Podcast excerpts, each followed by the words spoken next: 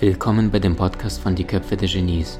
Mein Name ist Maxim Mankewitsch und in diesem Podcast lassen wir die größten Genies aus dem Grabau verstehen und präsentieren dir das spannende Erfolgswissen der Neuzeit. Wenn du sehr enttäuscht bist, dass deine Kinder und dein Mann dir gegenüber äh, stehen, also das heißt äh, wahrscheinlich Konflikt oder ähnliches nicht auf deiner Seite sind, du fühlst dich alleine oder einsam ähm, und du das Gefühl hast, dass du sehr viel gegeben hast, vielleicht ist genau das das Problem dass du sehr, sehr viel gegeben hast, aber dich dabei selbst vergessen hast. Und weißt du, es gibt von Immanuel Kant den Satz, wer sich selbst zum Wurm macht, braucht, nicht, braucht sich nicht zu wundern, dass ihn andere treten. Weil es gibt zwei Möglichkeiten, wie du etwas geben kannst. Das eine ist aus der Energie von Güte, aus, des, aus dem Gefühl von, hey, ich gebe, weil ich geben möchte. Und das andere ist, und da bitte ehrlich, das geht, glaube ich, für, für sehr, sehr viele Menschen hier, nicht einschließlich. Und das andere ist, wenn wir etwas geben, weil wir ausgehungert nach Liebe sind. Kennt ihr Menschen im Freundeskreis, die dann sagen, hey, ich habe dir was mitgebracht und du weißt genau, die Energie dahinter ist irgendwie so, so dann, ne, guck mal, ich kümmere mich um dich, jetzt, jetzt schuldest du mir auch irgendwas. Also so, so diese, diese mitschwingende Energie, die wir genau wissen, dass da ein anderer etwas tut, damit er etwas bekommt. Und ähm, es gibt ja drei Formen, wie man eine Beziehung gestalten kann. Und äh, die erste Form ist, du bist am Nehmen. Und das sind sehr oft unbewusste Menschen. Ja, also die, die auf Tinder sind, sehr, sehr häufig, liebe Freunde, aufpassen. Also gerade Männer dort, äh, die, wischen von links nach rechts, haben Menschen zu Objekten gemacht. Ja, also äh, gefällt mir oder gefällt mir nicht. Und dann einfach nur, ja, mit der hätte ich Bock, mit der hätte ich keinen Bock. Also äh, da hat nichts mit Geben zu tun. Ja, also gut, ich war noch nie bei Tinder, muss ich sagen, aber das hat nichts mit Geben zu tun, sondern da werden Menschen zu Objekten gemacht, indem sie einfach genau hingucken, äh, was kann ich bekommen, was kann ich bekommen, was kann ich bekommen. Ja, gefällt er mir, gefällt mir die Haare und, und gefällt mir der Typ, gefällt mir die Frisur, whatever. Ähm, zweite Stufe ist, sie machen ein, ein Tauschgeschäft. Ja, das heißt, eine unbewusste Frau oder ein unbewusster Mann sagt, hey, ich kümmere mich doch das, ich mache doch das, ich mache doch das, jetzt mach doch auch mal was für mich. Was hat das denn bitte mit Liebe zu tun? Würdest du zu deinem Kind hingehen und sagen, Schatz, ich habe dich vom ersten bis zum vierten Lebensjahr hast in die Windel gekackt, ich habe dich immer wieder gewindelt, gewindelt, gewindelt, äh, neue Windel drauf gemacht äh, und jetzt bist du endlich äh, 10, 12 und jetzt erwarte ich von dir, dass du im Haushalt hilfst, sonst liebe ich dich nicht. ja, also, ihr, kennt ja meinen Satz, wahre Liebe äh, hat keine Bedingungen, wahre Liebe kennt kein Weil oder ähm, oder Begründungen oder ähnliches, ja. Wahre Liebe liebt einfach. Und wenn du dein Kind liebst, dann liebst du es einfach. Ich gebe dir ein Beispiel aus meinem Leben, jetzt vor knapp einer halben Stunde. Äh, mein Leo, mein kleiner Sohn, ist 19 Monate, ähm, der hat heute Mittagsschlaf gemacht und der Mittagsschlaf, der war ein bisschen unglücklich, recht spät gewesen. Das heißt, er ist irgendwann erst kurz vor fünf, Viertel vor fünf oder sowas wach geworden, weil er erst um drei oder so eingepennt ist. So, Normalerweise geht er zwischen 19 und 20 Uhr ins Bett, das kannst du mal vorstellen. Wenn er kurz vor 5 nachmittags erst aufgewacht ist, dann hat er erstmal keinen Bock wieder, um zu schlafen. So, und wir haben in, im Haus äh, vier Etagen und normalerweise gehen wir dann aus dem Erdgeschoss dann in die erste Etage, da wo sein, sein Schlafzimmer ist, also wo er schlafen kann, sein Bettchen und so. Und dann, dann äh, er ist sehr, sehr schlau, er kann noch nicht reden, aber er kann nonverbal exzellent kommunizieren, ja. Jetzt denkt ihr euch da, Maxim Mankiewicz bei dem Papa. der Körpersprachexperte Leo. So, also long story short, er nimmt mich dann an den Finger und zieht mich, ah, ah, und dann zieht er mich an den Finger und, und, und dann, wir haben so, so Kinder, ähm, an den Treppen haben wir so, so Kinderverriegelungen, ähm, damit das Kind nicht äh, in, in die Treppe alleine geht. Und dann zieht er mich an den Finger und zeigt, nee, ich will runter. Und unten, das ist da, das ist mein Büro. Also ich habe hier quasi Homeoffice, das was du hier siehst in der Kamera. Und dann gibt es ähm, auf der anderen Seite hier im Keller, da haben wir unseren, unser äh, Waschraum und im Waschraum äh, steht neben der Waschmaschine auch noch so, so ein anderes Regal und da ist mein, mein Werkzeug auch drin. Und Leo führt mich dahin und Treppe runter, er setzt sich immer so an und dann zeigt er mir wie so ein kleiner König, so da geht's lang. Und dann, dann folge ich die ganze Zeit seinen Fingern, dann gehen wir eine Tür, die nächste Tür, also der kann dich durchs ganze Haus führen, der weiß genau, was er will mit 19 Monaten. Bis wir dann irgendwann, ich habe so einen so ein Alukoffer, den man so aufmachen kann und der wiegt bestimmt da 25 Kilo voller Werkzeug, also so ein richtig klopper Ding. Und dann sind wir dahin, dann setze ich ihn ab auf die Gefriertruhe, ja, also die ist nicht kalt von außen, aber die ist halt groß.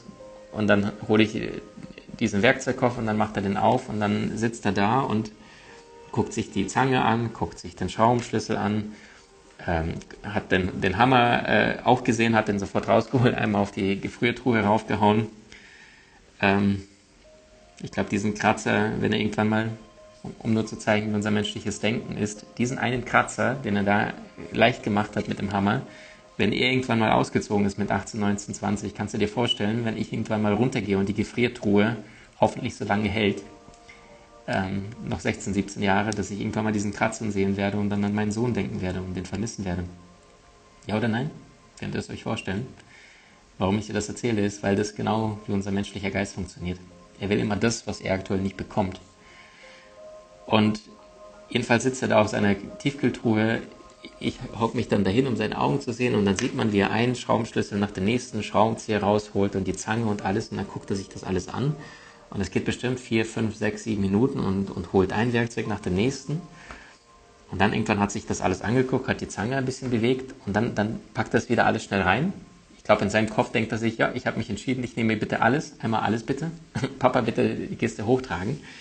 Wo ich natürlich keine Lust habe, weil dann zerlegt er das ganze Haus mit dem ganzen Werkzeug. Und äh, dann habe ich ihm gesagt, nee, komm, Leo, such dir mal ein, ein Werkzeug aus. Und ähm, dann hat er sich für einen Schraubenzieher entschieden.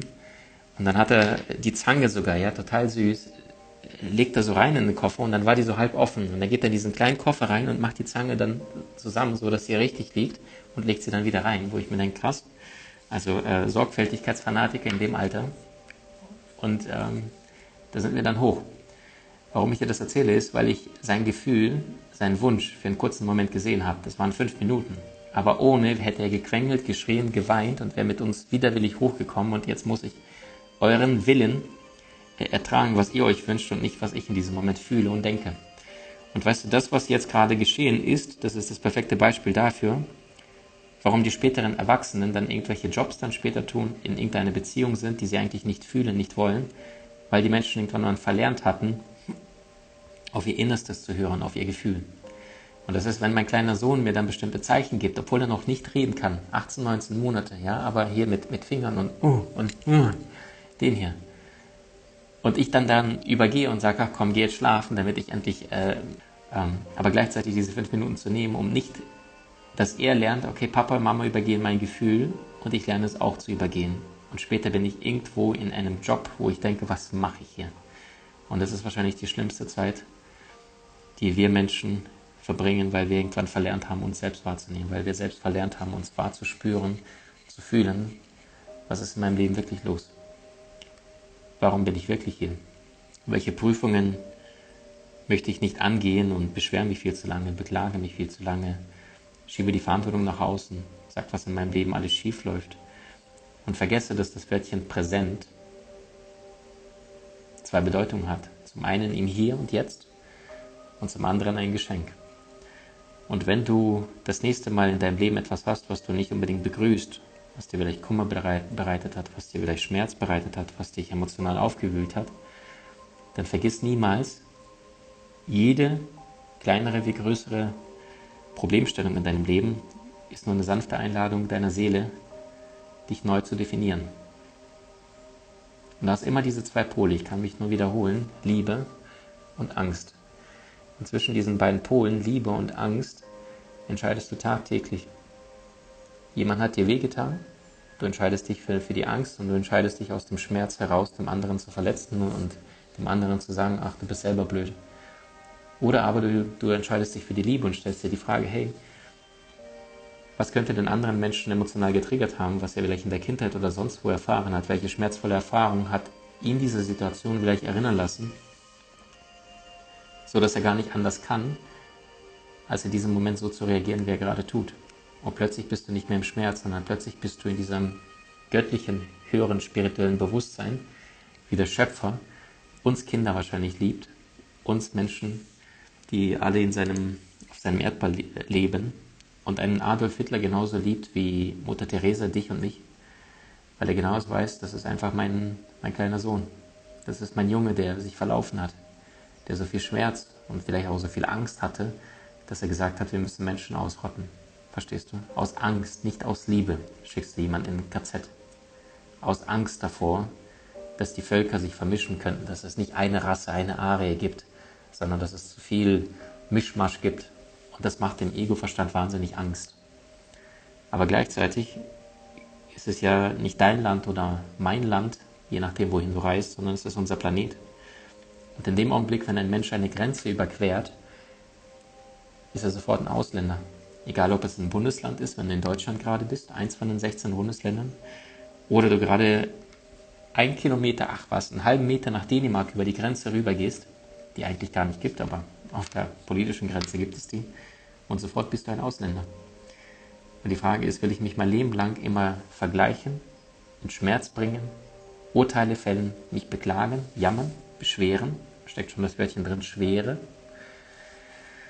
oder nehme ich das Präsent, das Geschenk, was mir aktuell meine Seele schickt und sage, hey, tief ein, tief aus. Macht mir Stress, es macht mir vielleicht Angst. Ich habe keine Ahnung, was diese Prüfung gerade jetzt schon wieder soll. Aber ich begegne ihr mit einem kleinen, wollen, wollendem Hallo. Und sage nicht, ah, nee, Problem weg, will ich nicht, jetzt nicht, passt nicht, hab zu viel zu tun. Und in dem Augenblick, wenn du aufhörst zu kämpfen, hört der Schmerz auf. Punkt. Das ist das, was ich jedem Einzelnen so sehr hier wünsche. Du hast Menschen in deinem Umfeld, die dir besonders wichtig sind? So teile den Podcast mit ihnen und wenn du es möchtest, bewerte und abonniere diesen. Wenn du noch schneller deine Meisterschaft erlangen möchtest, so findest du über 20 außergewöhnliche Videokurse in unserer Genieakademie unter maximmankiewicz.com.